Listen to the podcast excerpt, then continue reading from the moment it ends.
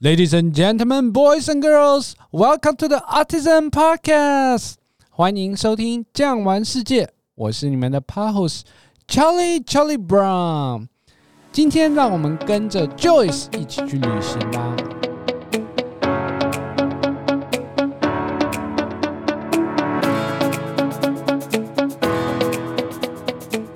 之前有跟大家介绍过 Joyce 带团的经历了。那我想要请问一下，Joyce 去过这么多国家，带了这么多团体，那有没有什么印象深刻的事情跟听众朋友分享一下？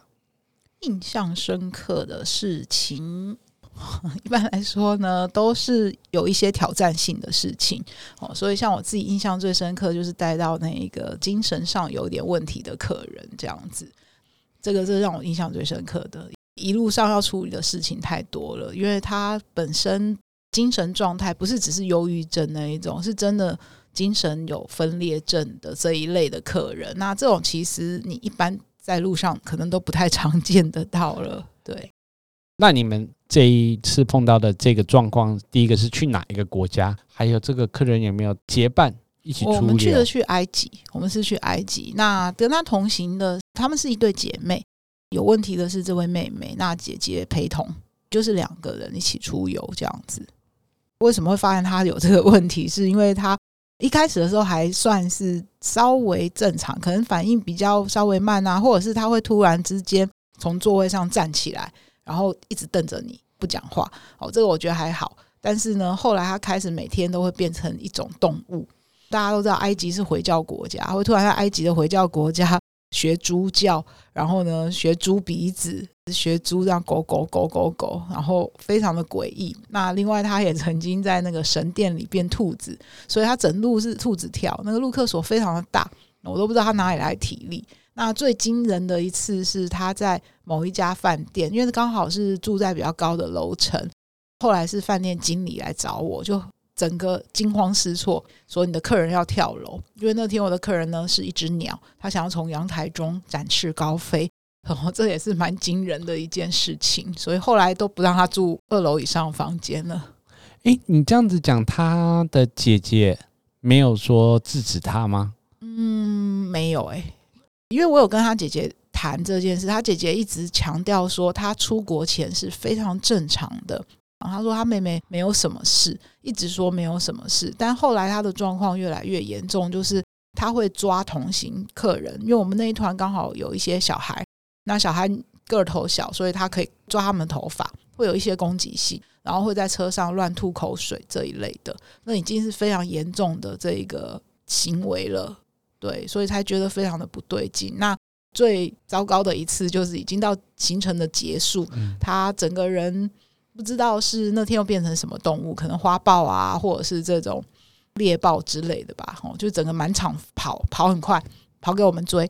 那因为我们去的是开罗博物馆，就是国立博物馆，里面有非常多珍贵的古文物，非常担心他不小心把什么东西撞倒啊，或者是什么。所以刚好我的朋友的老公就是跑得也比较快一点点，所以呢有帮忙帮我把他抓住，不然我也跑不动啊。哦，就是就会是常常跟客人讲说什么都行，就跑不快。我真的跑不快。那只能请人家帮忙把他抓住，押回了饭店。他一直也说没事没事，但因为我们隔天要上飞机，所以我只能跟他很老实的讲，其实这个也不是我们的规定，就是航空公司如果他觉得你的状况不适合登机，他是不会发给你登机证的。所以我很清楚明白的告诉对方，等等之后会发生的情况，那不会有登机证。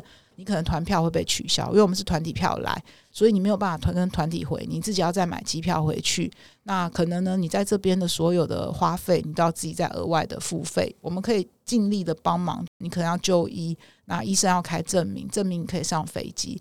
讲完这些之后呢，非常神奇的，姐姐就在妹妹的背包里找到了精神科开的药。啊，所以说到后来，就是说他们其实也是知道这个妹妹是有一些状态，其实是有状态的，只是他就刻意的隐瞒我们这样子。那这个其实是非常无奈的一个状况，因为毕竟这个东西我们没有办法事先晓得。那也还好的是，当团的客人那时候其实那一个是比较像是我的亲友团，所以一大部分是我自己的亲友，所以他们可以帮我安抚其他的客人，不然。有些人在旅游当中遇到这种状况，他们也会非常的不舒服。对，对，因为等于是说我也是付了同样的团费，那为什么我还要去帮忙照顾？这也是蛮辛苦。是。那后来他们这对姐妹有顺利的登机回台吗？哦，有。她后来吃了药之后，那她就整个镇静了下来。那时候是坐大韩航空，所以我从开罗到仁川这十几个小时是平安无事，还有一路睡睡回来。但是呢，过了那个之后，他可能药效退，他就没给他吃第二次的药。可能他觉得航程很短，因为仁川到台北只有一两个小时而已。然后就那一段航程就出了很多 trouble 啦，比如说他会把水倒在前面座位的客人头顶上啊这一类的。那那客人也不是我的客人，是别人的客人，所以空姐只好又来找我。那我们就找了后面一排。空的排数还好，那班机其实蛮满的，但他有挪出一些空位，然后呢，想尽办法把他就是留在那一个 座椅上。好了，到了下飞机之后，仍然还是发生一些状况，因为客人就完全不受控。但我也想说，已经都到台湾了，哦，其实心里那时候当然会觉得说责任快要结束，快要结束了，然后就想说已经过海关了，就没有再去步步的盯着他，因为而且还有一些其他的事情要做。然后他就开始大闹海关，最后他还是被警察抓走了，被航警抓走。但我还是要陪他去做笔录啊。啊，不过至少 landing 以后都已经是在国内的，相对来国内相对来说算是比较好处理了。最多就是至少人是平安带回来了啦。但是这个就是印象非常深刻的一件事，是因为呃沿途必须要处理很多不同的状况，然后还要同时安抚其他的团员。唯一的欣慰的是。这个是在埃及，因为埃及的导游是讲中文的，我可以分心照顾。那之后开始带非常多的欧洲团，很多时候都是导游兼领队的状况。那如果那个时候是遇到这样子的话，我觉得那应该会更心力交瘁一点点。真的还好是去埃及。除了这些之外，有没有什么有趣的事情，也是让你印象很深刻的？有趣的事情，其实大多数就是会发生在当地的文化上面哦。基本上，我觉得对岸我看到的有趣的事情更多啊，因为语言的隔阂带来的一些误会，这样子。那状况其实，在西班牙的饭店，那那一位算大姐吧，我一个姐姐就是对岸来的哦，她一直跟西班牙服务生要求要 music music。那那个服务生其实英文也不好，大家如果去过西班牙就知道，西班牙南部有一些饭店的那一些服务生，其实他们都只会讲西班牙文，但那一个还是算是还是会听得懂一点点英文，因为他听懂 music。饭店的餐厅当时候是确实有在放音乐，他就一直比着空中说 music，然后呢，那一个人一直摇头说 no no music music。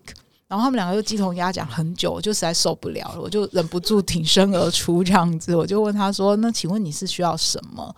他就说：“我要牛奶呀，我就是要牛奶。”他怎么会听不懂呢？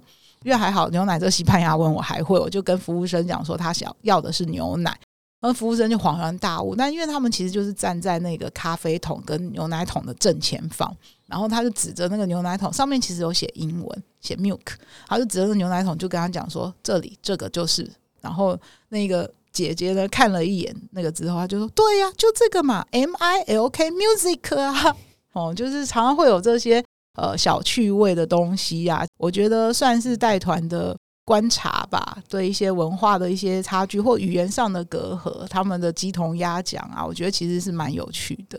我相信在二三十年前，我们一定也闹过类似的 笑话，应该是也是会有。但因为现在还有一个就是网络资讯很发达，他就算不会，他可以请出谷歌好朋友啊，帮他按一下翻译就好了啊。诶，那有没有什么让你觉得特别感动的事情呢？嗯，感动的事情其实大多数当然还是会发生在跟团员的互动上面。那像我自己本人就带过一对夫妻，曾经连续带过他们两次。哦，那那位太太她本身患有一种罕见疾病，她就是会越来越肌肉萎缩，到最后是无法行走。所以呢，他们两位就是决定要在她完全不能走之前，想要完成他们环游世界的梦想。所以他们一年会跟团非常多次。但是呢，第一次跟第二次我带到他的时候，相隔几个月之后，那位太太已经渐渐的不良于行了。一第一次就拿拐杖，但第二次又在跟团的时候，又刚好这么巧的又被我带到。那他那时候已经状况不是太好了，就走路非常的慢。但他们人非常的好，他们会自己先去安排好其实应该说，就他们会跟我沟通，说今天我们的行程如何，哪些地方需要走路，走比较多路的话，他们觉得衡量自己的状况不行，他们就会叫计程车。如果是 A 点进 A 点出，他们会在原地等；如果是 A 点进 B 点出，他们会衡量状况，那到 B 点去等候这样子。所以其实我们配合都还蛮不错的。那也让人非常感动的，就是他的先生对他的照顾这无微不至。其实他们后来又跟团第三次，那就没有我带到，但是刚好被我们的公司同样的同事带到。同事呢是打电话来问我，因为那时候太太已经坐轮椅了，就之前还可以拿拐杖，他那真的是慢慢退化，坐轮椅，他们就很担忧他一些行动不方便等等之类的。那我就跟他讲说，这客人状况其实是自己了解自己的状况的，而且他们两个的梦想就是希望可以一起环游世界，就是在太太完全没有办法行动之前，他们希望能够多留一点时间。给对方，那我觉得这个点是让人非常感动的部分。那另外还有就是，他们也会让我觉得对这个工作的一个热忱吧。因为我觉得旅游其实就是在实践一个梦想。所以呢，领队其实不只是带你吃喝玩乐的人哦。大家有很多人都觉得啊，领队的是苏 K 七特啊，传兰 K 七特啊。那对我来讲，不只是这样。我觉得其实是一个梦想的实践者，因为每个人心中其实都会有一块。世界的地图的版图，你会很想把它拼装起来。因为爱旅游的人其实心都差不多啦，只是你寻求的方法不一样。像他太太就跟我说了，就说谢谢你帮助我们实现梦想，你是我们实现梦想很重要的一部分。哦，这句话就让我当时候非常非常的感动。那我相信，除了感动啊、有趣或者是印象深刻之外，那一定还有一些无奈的事情。有没有什么无奈的事情可以跟大家分享呢？无奈的事情，其实对于领队的这份工作来讲，最无奈当然就是遇到一些不是人为因素，你可以去控制的事，比如说天气啊，可能遇到大风雪状况，或者是台风状况，班机延迟、班机取消，对于整个行程的影响，我觉得这是我们最无奈的部分。然后呢，更无奈的就是客人没有办法理解，这个不是领队可以做的事情，就是领队。通常会被认为可以呼风唤雨啊，或者是什么都可以做得到，十八般武艺俱全就算了哦，刚才给到圣名哦，就是可以告诉你预知未来，这个都可以做得到。最好我能够这样，我也不会在这边录 podcast，去算个什么号码来哦，大家都鸡犬升天。那二零二零年之后呢，不能够团体旅游以后，就等于说是失业了。这段期间有没有转换跑道带国旅团呢？嗯，有有有带一部分的国旅团，大概就在二零二零年的后半段吧，开始带，那一直也带到了二零二一年，也就去年的五月左右。但五月不是爆了一个疫情，我们又被那一个封锁，之后大家就没有再带什么国旅了。对，那你个人认为国内旅游和国外旅游最大的差异是在哪些地方？我觉得最大的差异就是在于天数吧，还有就是客人对领队的这一个依赖程度。因为第一个天数，国内的话比较短，然后呢，你跟客人比较没有办法培养这种所谓的互动。那国外，因为我是带欧洲长线的，所以我们原则上都是十天是一个基本哦，可能是十天再往上加，甚至有带过那种十八天的啊，这种团体，你跟客人其实就是一个革命的情感。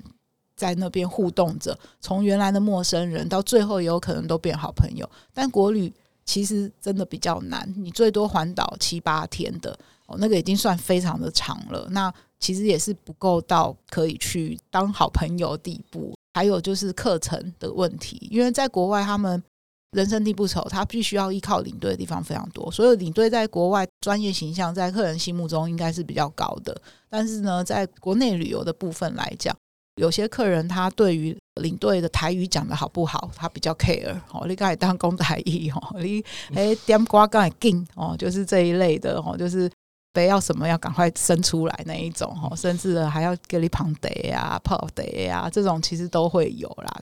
就是一个很大的文化差异，甚至游览车文化，因为他们其实都听得懂中文哈，在国内旅游，他可能去的地方或者是他同一个点他也去过很多次。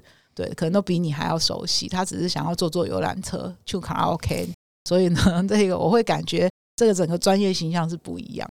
那在不能出国的这段期间呢，Joyce 做了什么事情来填饱自己的八豆腰嘞？没有啊，就直接饿啊，饿瘦二十公斤啊。两年瘦二十哎，啊，这真的算是一个非常好的健身体验哦。有有有赚二十万，赚二十万啊，对。好，所以说你刚刚有提到说，去年五月份之后啊，国内旅游的团体数量类似雪崩式的下滑。那这之后呢，你又做了哪些可以维持生计的事情呢？我妈，就回到一些我的老本行啦。我在做领队之前教了很久一阵子的补习班，教英文。对，所以我就只好回去再继续的这一个教英文，就是这样子而已。对，就只是维持一个你知道基础代谢率的感觉，每天就吃一千三百卡就够了，这样子。